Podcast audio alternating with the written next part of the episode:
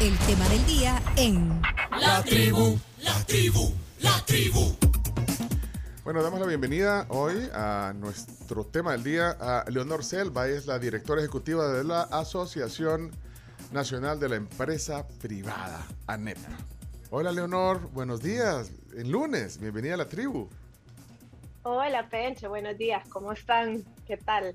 Bien, con buena actitud. Veo, uh, es que el lunes cuesta, pero es la actitud. ¿eh? Ya estamos listos para enfrentar la semana. No, ya activado. ¿Qué otra queda? Sí, y estamos transmitiendo en vivo, por cierto, les avisamos a nuestros oyentes eh, que quieran también seguir la plática por Facebook, en la cuenta Somos la Tribu, estamos en audio, video, eh, para que ustedes puedan seguir la conversación hoy. Eh, varios temas, varios temas. El, el, chino le quiere preguntar si vio el partido, me dice, ¿le puedo? Sí, pregúntale. deportiva. Deportiva. Leonor, sí. Le, Leonor, ¿tuvo chance, tuviste chance de ver el partido ayer del Barcelona, Real Madrid? Vi un pedacito, pero fui de los que se fue del estadio. así pasó, así pasó. Pero, pero, no se le cayeron los datos, porque un montón se le han caído los datos, no han aparecido ni en Twitter. Ah, bueno, ni acá está, acá está, ¿Eh? está dando la cara, Leonor. Dando la cara. Sí, no, no, todo, o sea, nos desconectamos, pero ya estuvo. O sea, así, así es la cosa, a veces arriba, a veces no. Yeah. Sí, eh, yo tengo, bueno, hay varias, va, varios temas que queremos hablar hoy con, con Honor, pero eh, yo, yo el primero que pondría en la mesa es eh, ahorita el estatus de la ANEP. Ya le hemos hablado en, en, ocasiones anteriores cuando hemos hablado con contigo o con el, el presidente de la ANEP de, del rol que tiene en este momento eh, la Asociación Nacional de la Empresa Privada. Me llamó la atención lo que decía hace una semana aquí justamente el lunes anterior Juan Valiente y así un llamado. Bueno, primero él decía, eh, refiriéndose a un comunicado que ustedes eh, publicaron el lunes, justamente con el tema del transporte, de lo que había pasado, eh, decía Juan, debemos de quitarnos el miedo. Y, y, él se refería a la NEP también porque hay empresarios que han decidido guardar silencio porque los han acosado y tienen miedo. Algo así decía Juan. ya lo hablamos antes, pero eh, bueno, claramente ustedes están ahí, bueno, han emitido un comunicado. Tú estás aquí hoy también, pues, representando a, la ANEP, eh, platicando también con nosotros, pero, pero si esto, eh, Leonor, pasa que, que, de repente algunos empresarios prefieren mejor, no, no sé si guardar silencio, pero estar al margen y, y sí son agremiados. Eh, yo sé que el rol de la ANEP también tiene otros otros, otras, otros componentes pues, que tienen que ver con el apoyo de los sectores y todos los agremiados, que, las gremiales que están ahí, pero, pero sí podrías decir de que, de que hay un silencio o quedarse un poquito al margen por parte de los agremiados y de los empresarios, Leonor. Yo más bien te diría que eh, lo que ha pasado es que en realidad eh, ha habido una mala interpretación en pasado de cuál es el rol de los empresarios. ¿Cuál es el principal problema que actualmente enfrenta el país? La crisis económica mundial. ¿Y cuál es la prioridad de los empresarios? Primero, paliar esta crisis económica, surfearla, navegarla y que la población sienta el menor impacto. El empresario es empresario. ¿Para qué existe la NEP? Precisamente porque el empresario entendió que eh, si bien ellos son hombres de negocios y su talento y su prioridad es el tema económico, la NEP iba a ser el brazo precisamente que les iba a permitir incidir políticamente. Uh -huh. Entonces, el empresario no le corresponde ni tiene por qué exponerse, exponerse porque sí es cierto, hay que ser muy franco, decirlo en esas palabras, en estos tiempos hablar de política, sentar postura política, es exponerte a riesgos, a, a, a, a críticas, pero incluso a ataques y a persecución política. Pero para eso, porque el empresariado aún así con esos riesgos no iba a rehuir de su responsabilidad, es que eh, se nace la NEP y las demás gremiales. Entonces, nosotros uh -huh. somos la voz en política pública y en política de el empresariado. Y por eso es que nosotros sí nos manifestamos. De hecho, fuimos los primeros uh -huh. en salir con un comunicado y en uh -huh. llamar las cosas, eh, los hechos del fin de semana, muy concretamente, que tenían que ver con eh, el uso militar o la ocupación militar de unidades de transporte privadas, la llamamos por su nombre, eso es una confiscación de facto, uh -huh. eh, y que podría, si no se resuelve, consumar una expropiación, que sería un precedente terrible para El Salvador. Ahora bien, yo sí hago la, la, respetuosa distinción de que hay muchos partidos, y yo lo veo, o sea, veo muchos representantes de partidos políticos esperando que otros actores de sociedad civil, incluyendo el sector privado, hagan la labor que les corresponde a ellos. La labor de ser oposición político-partidaria le corresponde a los partidos políticos. Yo, creo que por ahí iba, Leonor, yo así por lo menos interpreté lo que decía, porque creo que estamos hablando justamente de eso, de la oposición y todo, y él hablaba del rol del empresario. Te lo cito a él porque él lo dijo aquí, pero hay otros también, hay otros eh, personajes que, o, analistas que, eh, van por ese lado. Entonces, que hablaba del rol de los empresarios en un marco de oposición, digamos, o, de pronunciarse eh, por, algunos temas. Yo, yo por ahí lo veía, entonces que, que, pedía, entonces decían, no tengamos miedo, decía, debemos, debemos quitarnos el miedo. ¿Tienen más miedo los políticos que los empresarios? Pero como protagonistas. sí, y a eso me, me, O sea, cada quien tiene, que, tiene la labor de defender los principios democráticos porque al final son principios que nos protegen a todos, eh, desde el individuo en cualquier condición hasta una empresa, hasta un político, eh, que todos tenemos derechos, todos tenemos que expresarnos y defender el sistema democrático, pero cada quien lo hace desde su espacio y desde su responsabilidad. Nosotros, como nos corresponde, nos, nos pronunciamos el mismo domingo en la noche, pues. Em, Espérate, pero mira, y los, los, transportistas, perdón, eh, Leonor, no están no son parte, la Asociación de Transportistas no es parte, ¿o sí? Justamente, fíjate que nosotros nos pronunciamos porque el precedente era más grave para todo el sector privado, a pesar de que, en primer lugar, eh, el gremio de transporte público no es parte de ANEP, no son nuestros gremios, y segundo, que ANEP históricamente en el ENADES del 2005, del 2006, del 2007, del 2009 y del 2014 nosotros explícitamente poníamos sobre la mesa el tema de un transporte público de calidad y digno. Eh, como parte, y, y parte trascendental no solo de la vida de los salvadoreños, sino del desarrollo económico. Entonces nosotros, uno, si hemos sido críticos del estado del transporte público en el país, sí, y dos, no tenemos un interés particular en defender a los, a los transportistas, pero sí el hecho de que aquí hay un sistema económico que se basa en la libertad económica y la confiscación es prohibida. Pero no alcanza, digamos, porque los mismos transportistas, no sé si al final se, pronunciaron, Chino, vos me, dijiste un día. Al, principio no, después sacaron un comunicado, pero fue muy ambiguo. hablando para el diálogo, para, buscar un diálogo. diálogo. Sí, pero más allá del, vaya, pero en el caso de la NEP, más allá del, del, pronunciamiento el mismo domingo, pasado en la noche y todo, no, no, no pasó a más, digamos, como dar un aporte o una asistencia, no sé, legal o algo, no sé cuál, cuál sería, digamos, un un, paso de acción hacia... Creo que al contrario. A ver, por un lado, eh, nosotros siempre, y eso quizás es la otra parte que no se ve públicamente, siempre todos los presidentes de nuestras gremiales, en todos los espacios que todavía quedan de, de, de interacción con el gobierno, les decimos las cosas tal cual son, ¿vea? y les decimos el posible impacto que esto tenga. Adicionalmente, vean, yo hago las rondas y las rondas de medios no es para ganar protagonismo, las rondas de medios son para explicarle a la posición a la población nuestra posición y las implicaciones, porque lo grave de esto es el deterioro en el clima de negocios que al final se traduce en menos empleos eh, para la gente y un servicio de transporte que tampoco es que ha mejorado en su calidad. Em, y tercero, sí hacemos propuestas concretas de eh, hemos desempolvado de la gaveta las propuestas que ya teníamos sobre cómo realmente se mejora la calidad del transporte público de forma sostenible y que la gente lo sienta.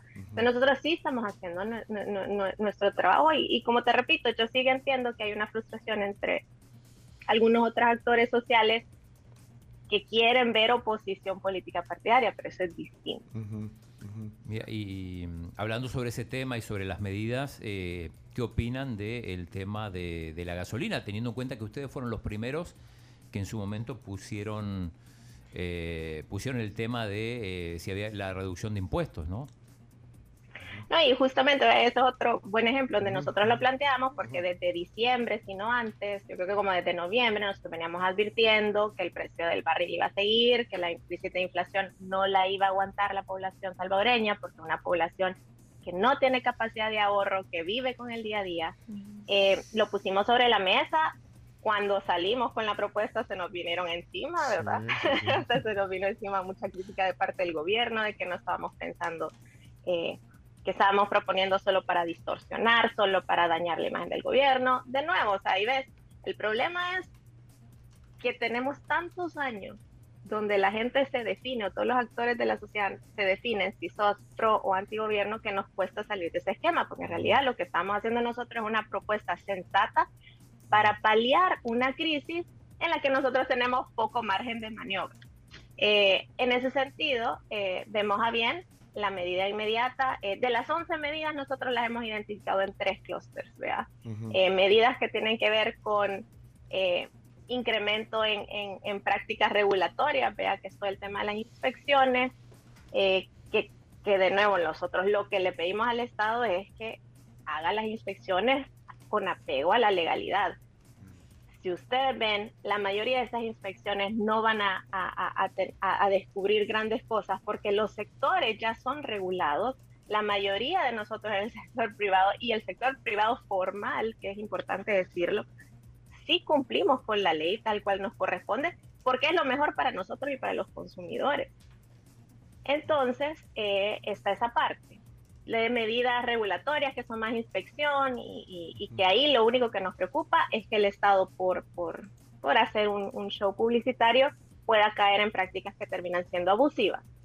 Em, pero siempre y cuando estas inspecciones se lleven a cabo en regla siguiendo los procedimientos y, sin ánimo de dañar a nadie, eh, pues es parte de la labor del Estado. Eh, Eleonora, ahí, perdón, ¿ahí incluís, incluís lo de Catalino Miranda? Y ahí es donde el precedente se vio mal. ¿Te fijas? El anuncio del miércoles o jueves antes de las medidas de inspección, nadie dijo nada porque todo estaba dentro del marco de, bueno, el Estado puede inspeccionarnos, aquí no hay nada que, ocultar. El fin de semana es cuando vemos que en la implementación, eso no fue una inspección en regla, eso fue una confiscación. O sea, llegaron y tomaron unidades. Eh, sin ánimo de defender el caso particular, pero, pero, pero no tenían ningún eh, asidero legal ni constitucional para tomar propiedad privada y ocuparla como la siguen ocupando hasta el día de hoy.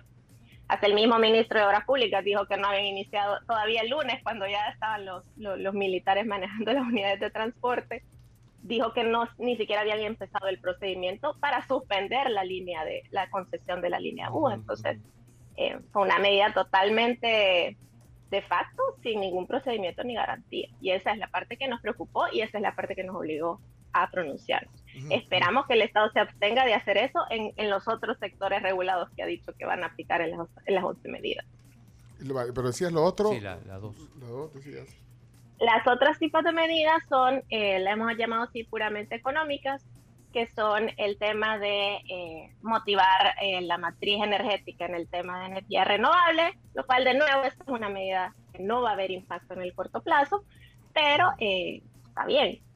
Y la medida de estandarizar la tarifa, y ahí realmente hasta que haya más información de cómo van a renegociar estos contratos, em, es que podemos nosotros pronunciarlo, ¿vea? porque por el momento no ha pasado de un anuncio. Pero mira, después, pero más allá de, la más allá de las formas, Eleonor, eh, vaya, es que lo del transporte, ya tú lo dijiste, pues desde los ENADES, desde varias plataformas, ustedes también hablando de, esto, y, de hecho, pues los gobiernos no hicieron nada. Es más, en estos dos años y medio, no sé cuántos van a ser ya tres, van a ser de, gestión del gobierno, tampoco se había ido, digamos, a tratar de resolver esto. Ahora, pero viendo el vaso medio lleno, podría ser una forma eh, o un momento para, para de una vez arreglar esto y ahí hay que ponerse de acuerdo. Insisto, más allá de, esto, de, de, la forma en que hicieron esa inspección, entre comillas, o, como se llame, pero puede ser un buen momento, viéndolo positivamente, Leonor, para de una vez por todas tratar de buscar una solución, para decir, todos, todos nos afecta esto del transporte yo ahí te voy a, le voy a dar vuelta a tu caso. Yo digo lo contrario, y creo que este es un mensaje bien importante del sector privado al, em, al gobierno. La forma en que haces las cosas importa. Sí. No solo importa tu intención. Tú puedes tener la buena intención de arreglar el, transporte público para todos los salvadoreños. Todos tenemos esa buena intención. Lo importante es el cómo. Hacerlo como lo hizo el fin de semana ni se tradujo en, en, mejor servicio para los ciudadanos porque no es que hubo mejores unidades, eran las mismas unidades confiscadas. No es que había eh, más eficiencia en el, en el transporte, porque todo el mundo llegó tarde, porque no se conocen las rutas. No es que es sostenible, porque por, por el momento hay unidades que están cobrando, hay otras que no, pero no sabemos hasta cuándo y hasta cuándo lo puede sostener el Estado. No es que es más transparente, porque nadie está sabiendo quién le está pagando a quién, ni a quién se le va a conceder una nueva línea. ¿Me entiendes? Las formas. No, yo, te entiendo, por, por eso, por eso, no, yo, yo, sé que le das un maximizar eso, está bien. Por eso yo insistía, pues sí, no quiero decir lo relevante que puede ser las formas y las formas eh, de, verdad que, que, son un indicativo. Pero te decía que ya de verdad hay una sola vez por todas que se arregle eh, esto. Es que no han cumplido, mira, vaya, ni en estos casi tres años, pues tampoco eh, habían llegado a, a acuerdos claros en esto. Bueno, vino a presionar ahora con esto de la crisis que, se generó por otras razones, pues por el precio del, combustible y por las medidas, pues, pero lo que te quiero decir es que no estamos de verdad eh, eh, cansados de, no ver una, solución, ver los buses viejos, ver que de repente estás ahí, te cae el montón de humo del bus, la unidad vieja, el servicio, el cobro, bueno, todo, el subsidio. Sí. Entonces, por, eso te digo, trataba de hacer una separación. No, no, no. Sí, yo creo que ahí, y, quizás el llamado es que estos son temas donde siempre, siempre era el momento adecuado para reformar el transporte público en el país. Siempre. Y siempre han habido suficientes herramientas legales. O sea, el uso del... Si está bien, o sea, si alguien viola los, los términos de su acuerdo de la concesión de transporte, está bien que se le suspenda la concesión y que por un mecanismo transparente se le dé a alguien que pueda prestar el servicio en mejores condiciones. Esa es la parte, pero esa es la parte que no se está haciendo, fíjate. y, ese es, y esa es la parte que no ha querido hacer ningún otro gobierno, ni antes, pues, y ojalá lo quiera hacer ahora, pero esa es la parte que no se está haciendo todavía. Y ahí es donde la publicidad y la realidad difieren bastante. Entonces, sí, si el gobierno ahorita empieza un proceso eh, ordenado, legal, para generar un mejor transporte público, bienvenido sea. Y, de nuevo, el sector privado es el que eh, eh, es uno de los principales interesados en eso. No solo por el beneficio de nuestros trabajadores, sino porque eso, el, un transporte público eficiente es un pilar del desarrollo económico en cualquier país que lo vea. Sí, y por eso, insisto, también han pasado casi tres años y o no sé si había un plan, bueno, si ni siquiera lo del Citrans ahí quedó. Todavía no resolvieron no Por eso te digo, tampoco, ya, pasaron tres años casi y no, no hemos visto mayor acción en esa, en, esa área. Se, quedó congelada, Leonora, ahorita. Creo que ya no me escucha por alguna razón. Eh, hoy, te, me quedaste congelado un minuto ahí. ¿Ahorita? ¿Me escuchas? Sí, sí perfecto. Es que, es que eh, estamos, no sé, pero estás aquí, porque veo así como... ¿Ahora? ¿Aquí? ¿Me escuchas? Sí, perfecto. Ahora sí, ahora sí te he escuchado, pero, pero se quedó congelada, ¿verdad, Chomix? La imagen. No, estoy fuera del país. Ah, ya decía yo. Eh, ya decía yo, pero fíjate, gracias por atender la, la la entrevista. Es el compromiso. no, por eso ¿Cómo iba a venir? ¿eh? ¿Cómo iba a venir a, desayunar acá entonces? Sí. Ya día de trabajo. No, producción había dicho que le pagaba el vuelo de venida. De venida para estar aquí. Ajá, solo por el ratito. Mira, mira, pero Leonor, eh, volviéndolo a las medidas, vaya, ustedes ya habían puesto hace algunas semanas, ya dijiste que hasta les cayó a la, a NEP cuando propuso lo que de alguna manera se, se aprobó eh, de, estas medidas, pero eh, faltó algo. Veía, eh, veía una noticia de la Cámara de Comercio, que es agremiada de la NEP, que decía que, deberían de quitarle el IVA a la canasta básica, por ejemplo. Y, habían otros, hay un, tema de austeridad también que creo que ustedes... El gasto público. El gasto público, austeridad, eso. Pero falta entonces, o sea, podría hacer un, una actualización de las propuestas de parte de la ANEP. No sé si ya las tienen, esa actualización.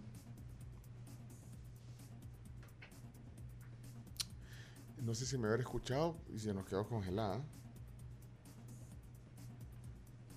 Debe estar, debe estar en un país de esos que tienen poca internet, así tipo... Mira, para nosotros es bien importante ir monitoreando eh, y un poquito con ese orden, de ahí monitoreando cuál es el impacto de estas primeras 11 medidas y al mismo tiempo monitoreando eh, el tema de la crisis mundial para ir respondiendo ágilmente. Esto, va desde el día a día y de nuevo, eh, nadie lo está haciendo con el ánimo de, dañar las finanzas públicas. De hecho, al contrario, si la Cámara y nosotros estamos planteando, es porque justamente nosotros ya hicimos números, em, solo para, o sea, un poquito para, para, para que la población esté consciente.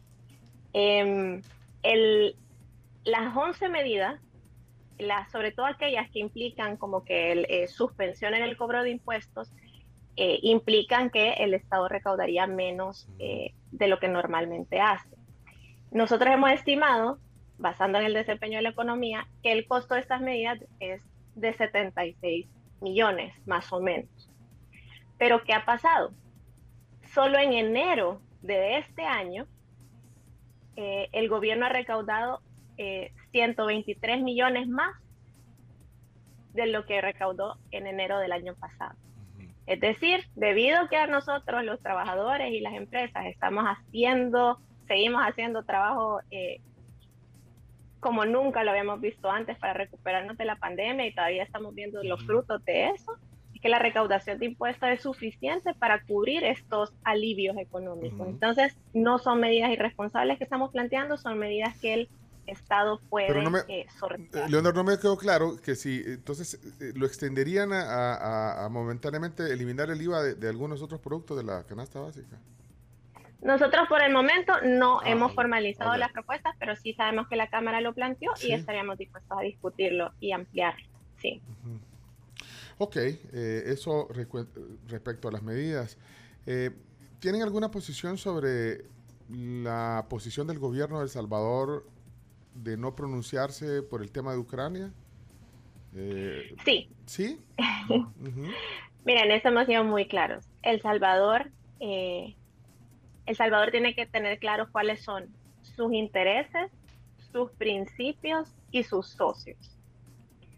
Eh, en este caso, la neutralidad no era una, una, una postura válida porque nuestros principales socios comerciales, pero también eh, los países con los que nosotros tenemos simpatía ideológica en cuanto a los principios democráticos han sido muy claros.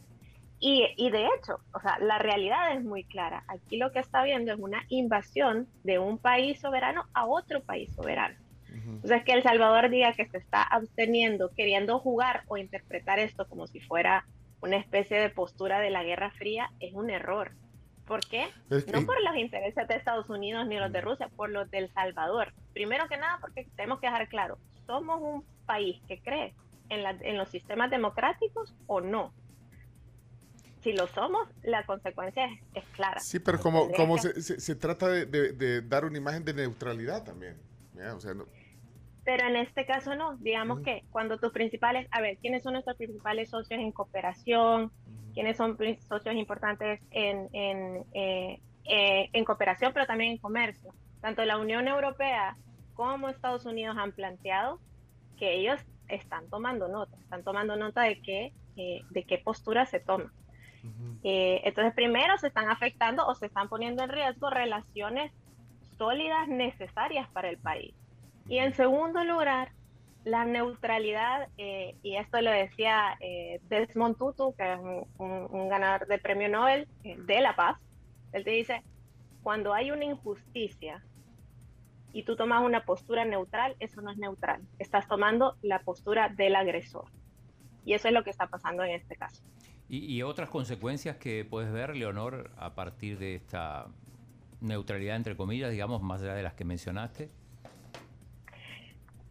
Pues justamente como, te digo, a ver, yo creo que sí se está comprometiendo buenas relaciones con cooperantes históricos. Creo que a largo plazo esto sí va a afectar a El Salvador en sus relaciones diplomáticas. Eh, y sobre todo, la pregunta que nos tenemos que hacer siempre como, como, como salvadoreños es, ¿cuál es el costo y cuál es el beneficio? Eh, aquí pareciera que el gobierno de El Salvador quiere coquetear con un gobierno ruso que ya lleva tres años diciéndole al gobierno de El Salvador que no tiene intereses particulares en el país. Eh, y en este caso, digamos que las relaciones nuevas con China podrían ser un actor. Yo creo que el, el juego, eh, y, lo ves, China está tomando una postura en la que está invitando a China, que se esperaba que tuviera una postura clara pro Rusia, está invitando al diálogo y a que se resuelva este, eh, el, conflicto respetando la soberanía tanto de Ucrania, porque los quiere sentar a los dos sobre, en la mesa, Rusia y Ucrania. Entonces, eh, yo ahí sí creo que le, con todo respeto al gobierno de El Salvador le está fallando la brújula de, qué hacer en temas de, de, diplomacia y de relaciones exteriores. Y creo que es un error que sí puede traer eh, un deterioro significativo de las relaciones con la Unión Europea y también con Estados Unidos, relaciones que de por sí ya estaban bastante afectadas. Ok, para los que acaban de encender eh, la transmisión, es Leonor Selva, la directora ejecutiva de la NEP, hoy conversando con nosotros desde algún lugar del planeta con un backing ahí. Eh, estás como en un piso... Improvisado. Como en, un piso 20, no sé, ¿ya vieron allá? Y aquí ya está tocando el sol casi. Ah, yo veía ahí, veía un edificio atrás y decía, pero yo estaba viendo cuál es ese edificio. decía, ¿dónde es eso? En Nueva York. Ah, pues sí, o sea que ahí está, ahí fácil estás en un piso 40, 50 y pico, 50, no pasa nada. Sí, sí, sí. Vaya, pero ahorita estaba saliendo el sol, pero estaba. 10 y media de la mañana, más o menos. Y es que ya cambió la hora, ¿eh? Ya. 10 y media. Bueno, mira, no sé, y, y, tiene, bueno, no, no, le vamos a robar mucho tiempo, pero eh, me quiero ir al, al lado de, de, el tema que ya mencionabas, que bueno, el, el, sector, los empresarios, que bueno, sobre todo los que ustedes representan, que, que, bueno, ya son varias gremiales ahí, están trabajando duro y que bueno, muestra de que se ha recuperado incluso la recaudación, decías, pero, pero entonces, ¿qué, qué, qué efectos adversos crees que todavía están eh, experimentando los agremiados? ¿Cuáles son, digamos, los... Lo, ustedes sacan obviamente estudios, consultan, oyen a todos los sectores. Eh, ¿Cuáles crees, y si puedes ir a los rubros, ¿cuáles crees que sean los problemas que, afrontan ahorita todavía por la crisis post pandemia, la crisis económica? Vaya, eh, a ver, creo que todavía un nicho que nos interesa a nosotros mucho trabajar es el del emprendimiento pandémico, por decirlo así, porque en realidad es un emprendimiento que fue bien orgánico, fue de supervivencia y aunque a nosotros nos alegra mucho desde el sector privado porque es como que volver al espíritu emprendedor de, mucha gente con ideas bastante eh, buenas. Sí nos preocupa la sostenibilidad de, eso, de esas micro o pequeñas empresas. ¿Por qué? Precisamente porque surgieron por supervivencia, surgieron un contexto de peor, peor es nada, y uno de los momentos más críticos para toda empresa es cuando ya les toca formalizarse o crecer eh, en, el, en el sector siempre de administración de empresas, siempre dicen como que una de las grandes amenazas de, una empresa es crecer muy rápido. Para nosotros eh, creemos que todas estas nuevas empresas, al final del al cierre del año, habíamos identificado 230 y pico nuevas empresas. Em, nuestra prioridad es que ellas sobrevivan, sobrevivan estos saltos de calidad eh, y que realmente puedan crecer y generar más empleo. A ver, ¿qué nos preocupa y qué nos alegra? Eh, digamos que el sector construcción está bastante bien, sector turismo está bastante bien porque nuevamente estamos encerrados, hubo mucho turismo interno, eh, la gente después de haber estado súper encerrada quería salir más. Eh, ¿Qué hemos visto? Ventas, eh, y esto son tendencias, aunque cerramos bien el año, a veces esto es diferente entre las cifras, cómo cerramos y, qué estamos, y cómo vemos el futuro. Sí estamos viendo que las ventas se están la tendencia está volviendo a, la, un poco a la baja. Es misma consecuencia, la gente tiene menos liquidez para comprar menos cosas, se está aplicando más el cincho. Em, y, por ejemplo, si estamos viendo, por, eh, eh, a ver, en, el rubro de construcción, siempre es un problema o una incertidumbre el tema de la liquidez, porque son muchos megaproyectos que están asociados a desarrollo eh, de parte del Estado. Y el Estado no solo tiene la responsabilidad de anunciar megaproyectos, yo, yo lo veía eh, mucho más, están hablando los funcionarios de decir, eh, estamos haciendo un montón de proyectos de infraestructura porque estamos inyectando efectivo a la economía, pero uno de los como prerequisitos para eso es que haya liquidez en, el Estado para pagar, porque si no, eh, retrasarse en los pagos es más grave para la empresa que no hacer el proyecto. Entonces sí nos preocupa eso, la liquidez del Estado, porque hay mucha inversión que estaba asociada a eso. Y tercero, creo yo que lo que nos preocupa principalmente es que no estamos viendo eh, la suficiente, el suficiente incentivo para hacer inversiones de largo plazo en El Salvador. Y esto viene resultado de la incertidumbre política, porque a mí me preguntan mucho, bueno, si los resultados macroeconómicos están bien, que es un poco también la pregunta de la población. Si el resultado macroeconómico está bien, porque yo no me siento bien. Y ahí es donde sí entra la, la política como un una, una distorsión a la economía, que se ha inyectado tanto riesgo y tanta volatilidad, el tema Bitcoin, pero también este tipo de cosas como las del fin de semana, como confiscatorias, que aunque las cifras macroeconómicas nos digan que el país no está tan mal, el inversionista no tiene incentivo, sobre todo cuando tiene la opción de invertir en otros países de Centroamérica. Entonces estamos viendo que Costa Rica, Guatemala e incluso Honduras, aunque Honduras se ha hecho una pausa en lo que se ve cuál es el rumbo que va a tomar este gobierno, pero Guatemala y Costa Rica sí están haciendo un trabajo bien agresivo de atraer eh, grandes proyectos de inversión que traen 500, 800 empleos y El Salvador se está quedando como rezagado en eso. Eh, ¿En cuánto tiempo es tu, tu, reunión? Eh, estoy viendo, estoy preocupado por la hora. Ah, no, tranquilo, tengo hasta las 11. Sí, sí, porque tenemos que hacer una pequeña pausa. Son nuestras nueve. Sí, pero tenemos que hacer una pequeña pausa. Eh, bueno, entonces tú no vamos a desayunar ahorita porque se va a ver feo que estemos desayunando aquí y que hasta que ella se vaya. Hasta para que, no, sí, para, que, para, que, no, se, vea mal. Sí, porque aquí nos mandan. Van a hacer ayuno. De la, ayuno. De la Pampa. No, de hecho, sabes que Leonor, Leonor Selva fue una de las primeras invitadas presenciales que tuvimos en la tribu cuando regresamos al estudio. ¿eh? Pero no hubo desayuno. Sí, pues. porque no, no, no, sí, estamos regresando. De poco, paso a paso. Poco a poco. Pues sí, pero ya a de mí siempre me hacen jarana con el desayuno. te, te, mandamos las opciones de boleto y no quisiste venir a desayunar. Nosotros hasta ayer privado te mandamos. Pero pues, Nueva, un viaje en helicóptero. Nueva York. Nueva York es Nueva York. Es que no va a cambiar. Mira, hacemos una pequeña pausa. Yo tengo un par de preguntas todavía que me quedan aquí y, y, y el chino también. también. Así que, eh, Leonor Selva, una pequeña pausa ahí para refil de café todos aquí y no desayunemos todavía. ¿sí? Digámosle a, nuestro amigo de, La Pampa. Que, que, nos aguanten un que aguante un ratito, sí. Después vamos a invitar un día que vaya, que tenga una reunión de desayuno en, alguna de las sucursales de Pampa, de La Pampa, Leonor Selva, director ejecutivo de la NEP. Regresamos en un par de minutos. Chomix, ya volvemos. Una toma de San Salvador brillante. Les dejamos hoy desde el piso 12 de la Torre Futura mientras volvemos. Eh, Carms. La plática de hoy es gracias a nuestros amigos de Super Selectos y les cuento que pues ayer me tocó hacer el super y fui a Super Selectos obviamente porque es mi favorito, específicamente el que está en el centro comercial del Paseo y lo mejor es que me salió menos de lo que yo esperaba. Compré varias cosas que tenían precios bajos como frijoles, el queso, también compré arroz San Pedro, cereales y demás. Así que en Super Selectos hay precios bajos. Eh, en varios productos aprovechen porque van a ahorrar los 365 días del año. Venimos con el cierre de la plática. Ya, enseguida. Bueno, eh, vamos al último segmento de nuestra plática acostumbrada de la mañana. Tema del día hoy, plática con la directora ejecutiva de la ANEP, Leonor Selva, desde New York City. No, no dijo el piso, sí dijo piso. No, no dijo. El, el, el, el mute, desmute ahí del, del, micrófono, no le escucho. Ah. Ahí estás, te oigo suave, te oigo suave. Sí. Bueno, fíjate que casi, sí, se, se, nos fue, se nos fue lejos ahora. ¿Qué pasó, Chomito?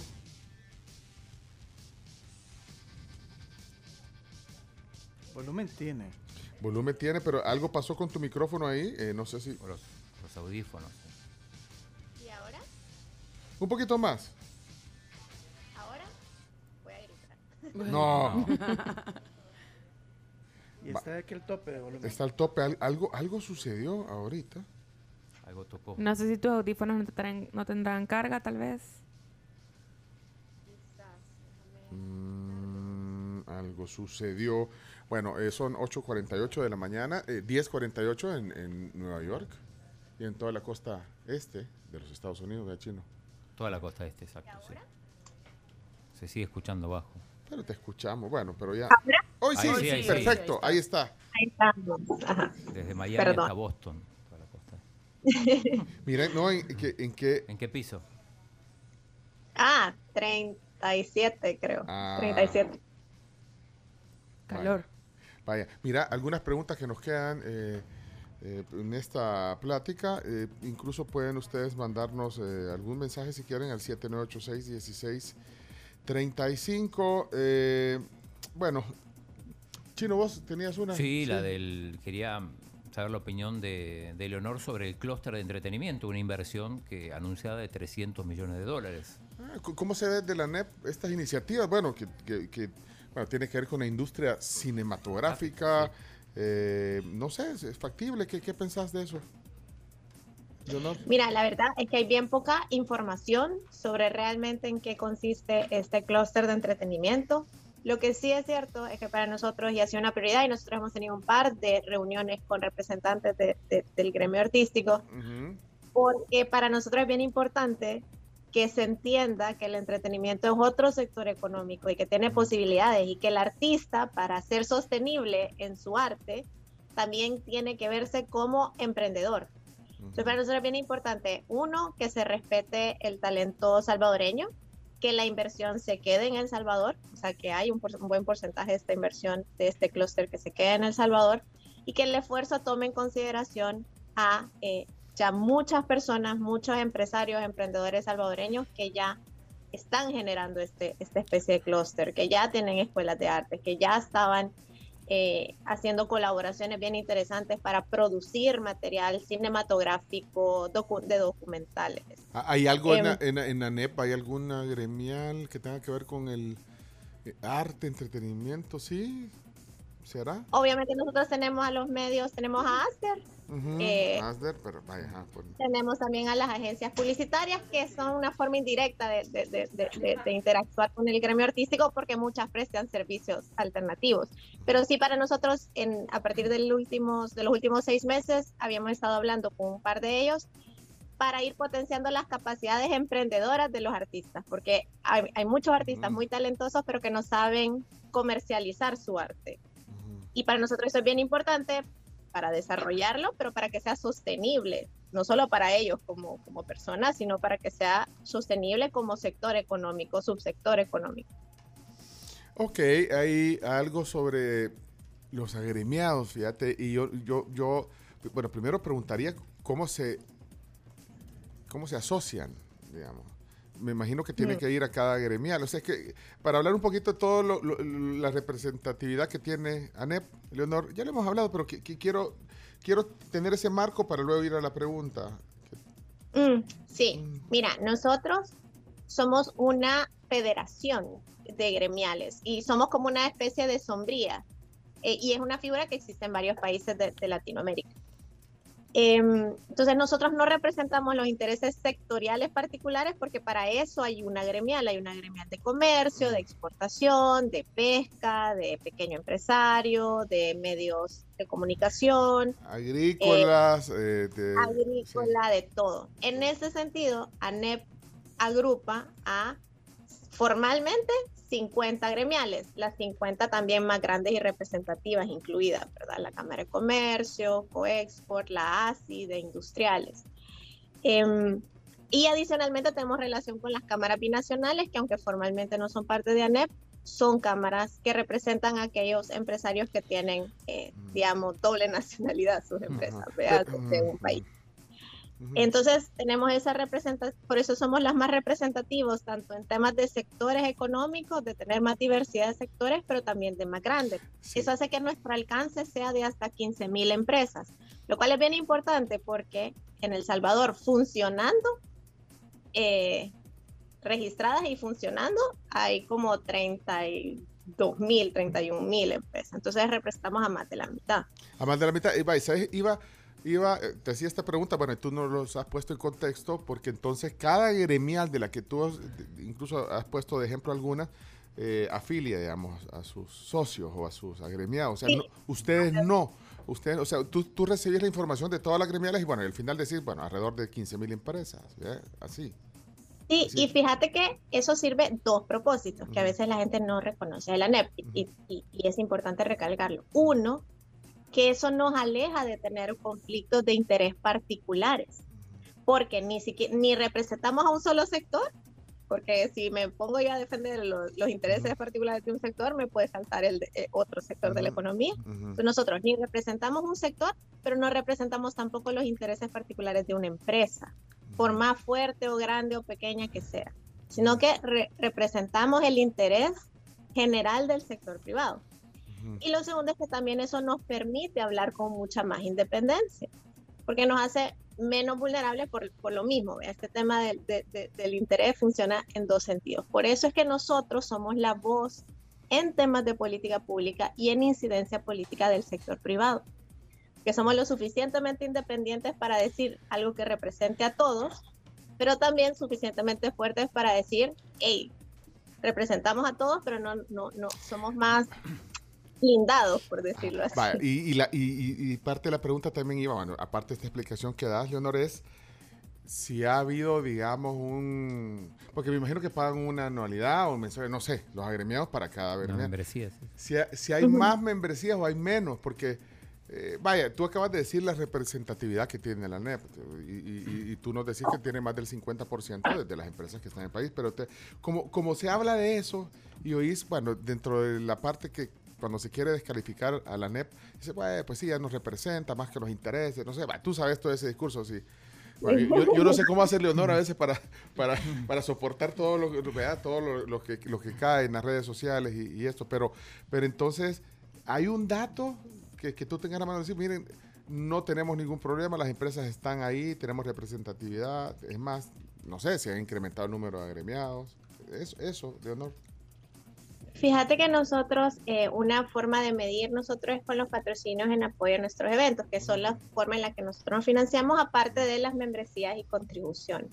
Y en ese sentido, y ese fue un trabajo bien consciente que hicimos el, el año pasado, eh, de revisar, revisitar a todos, porque para, para nosotros siempre es bien importante saber qué están pensando todas las empresas. Hicimos una ronda todo el año de visitas con varios directivos de la NEP, eh, mi persona y gente del, del staff y la verdad es que nos, nos sorprendió gratamente que el apoyo sigue eh, intacto, el compromiso sigue intacto y de nuestra parte eso nos, nos compromete más a, ejercer esta representatividad de forma más responsable. Adicionalmente hay que decirlo, en la práctica, eh, creo que también del lado incluso del gobierno, y esto hay que decirlo, no solo esta administración, sino que pasadas, siempre han querido reemplazarnos o intentar suplantarnos con otras asociaciones eh, ¿verdad? Cuando nos quieren quitar puestos en las autónomas, estas reformas que hacen. Lo cierto es que seguimos siendo las más representativas y aunque quieran, eh, han habido intentos de crear otras asociaciones, otras federaciones que, que, que, que nos puedan suplantar. La cierto, lo cierto es que no tienen el bagaje, no tienen el peso que ha tenido la NEP, que es el resultado de una carrera de 55 años de esta institución, que se pueden haber cometido eh, errores siempre habrán en, toda institución con una, con una historia más de 55 años, habrá cosas que sean mejor o peor, eh, pero seguimos siendo la voz más representativa del sector empleador y del sector privado en el país. Mm. Y eso no lo han podido suplantar ni administraciones pasadas, ni, lo podrá hacer cualquier otra que venga en el futuro y lo intente. Es que el chino quiere la lista de todos los agremiados, las empresas que están en cabeza. ¿Ah? papeles, pero, pero, mira, a propósito de eso, eh, y, Javier Simán, porque no lo vemos en, no lo vemos en el país, y, hablamos de, hay, hay muchos empresarios que, que tienen miedo, otros que han salido del país y, y queremos saber, bueno, cómo es la, situación de Javier. Porque, bueno, que es el presidente de la que es el presidente, nada menos, ¿no? ¿Dónde, dónde está Javier? Así se llamaba, así se llamaba antes un ¿Dónde está Javier? Se llamaba una así se llamaba, ¿verdad, Chomito? Era una cosa que salía en el en, la prensa. bueno, pero perdón, perdón, perdón por la pregunta, pero ¿dónde está eh, Javier Simán? No, Javier ha sido eh, ha sido un presidente bastante activo, bien presente y ha seguido liderando la, la institución como es el mandato que le dio todo el sector privado hace dos años que le eligió. Eh, y como los continuará haciendo hasta que toque eh, el relevo según nuestros estatutos. Pero, pero fuera del país, ¿o no? Porque Dios no lo, no lo vemos acá. No, pero es que alguien dijo aquí, no dijo alguien aquí que no estaba. Que no estaba, sí, por eso. Sí, sí. ¿Hola? ¿Aló? Sí, sí. No, pero no está aquí en El Salvador. No, por el momento no. Ah, okay. ¿Pero esto obedece a algo, algo especial o, simplemente por una cuestión de, negocios? Sí, pero cuestión de negocios. Ah, ok. Es que, es que Chino, alguien dijo aquí que, que, que, ya, que ya no estaba, que, se, que se había ido del país, pues, pero me imagino por cuestión de negocio, como tú decís, eh, Leonor. Sí, efectivamente.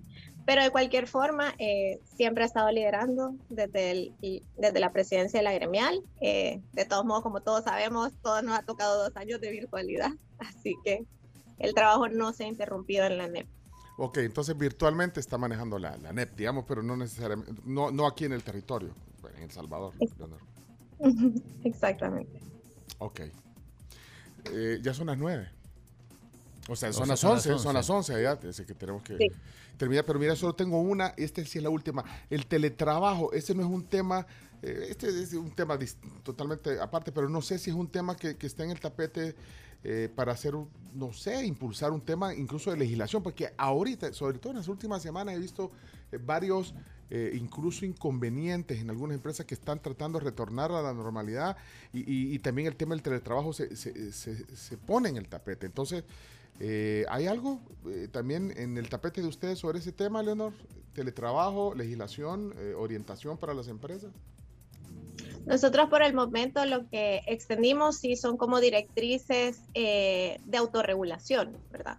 Porque creemos que el teletrabajo al final del día tiene que adaptarse a cada empresa. En cada empresa hay ciertos puestos que se pueden prestar a, teletrabajo, eh, mientras que hay otros que, que, no, que requieren presencialidad.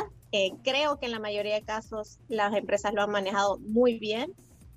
los empleados también han visto beneficios asociados a, esta modalidad y creo que se sienten bastante cómodos. Hay un montón de lugares de trabajo donde la gente no quiere eh, regresar a tiempo completo y, quedarse con esquemas mixtos. Bueno, Leonor, gracias por el tiempo, de verdad. Eh, también por, por eh, conectarse desde Nueva York hoy para, para sentar la posición también de la Asociación Nacional de la Empresa Privada. ¿Chino decís? No, del Bitcoin, no, de los bonos, los bonos volcánicos y todo, pero ya no hay tiempo, supongo. ese, es otro tema.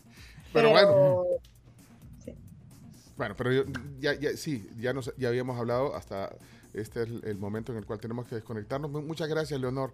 Eh, siempre eh, contento de platicar contigo. Gracias por, por aceptar siempre eh, conversar con nosotros y, y, será en otra ocasión el desayuno aquí en el estudio. Sí, tiene que venir ya ni creo en eso. No, no, no, no, seas así. No, no, no, Papeles, por cierto, papeles. Por cierto, ya puse algunas cosas que necesito de Amazon. Ya, ya le puse, mandé el piso, piso 37, Leonor, York. Leonor Selva. Ahí te llega, ¿no? Y en la tarde algunas cosas de Amazon, pues ya aprovechando el viaje. Unos libros, un par de calcetines. Gracias, Leonor, un gusto. Gracias por el tiempo. Chao. Leonor Selva, eh, director ejecutivo de la NEP, hoy con nosotros. Ya. Estamos. Hoy sí podemos desayunar, por, sea, para, no ser descorteses y que no iba a estar. ¿Qué hay, qué hay de desayunos hoy para la tribu de.? Mm. hoy viene cargado de cosas ricas. Bueno, como todos los días, la verdad. ¿Vea? Entonces, hoy vienen tostadas francesas que vienen con sus cerecitas, que son mis favoritas.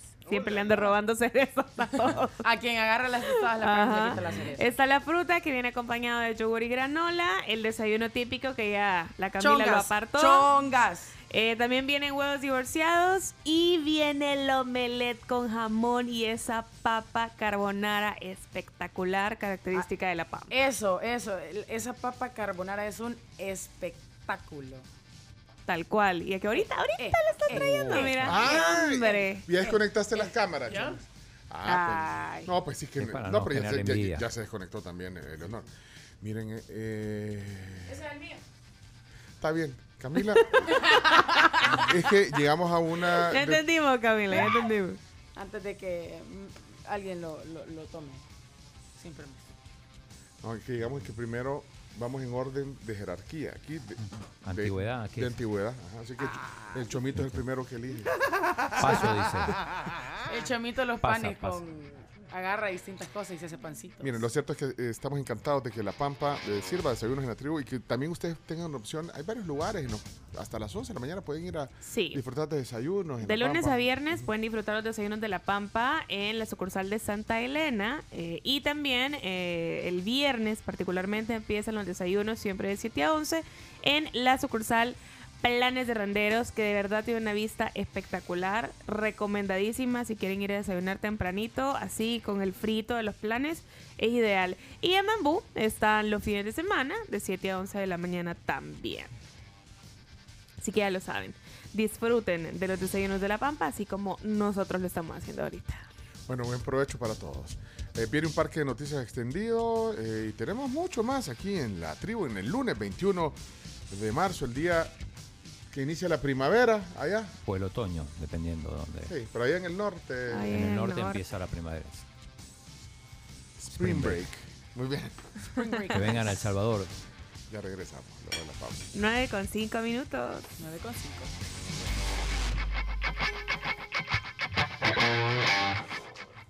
Somos la tribu, la tribu FM.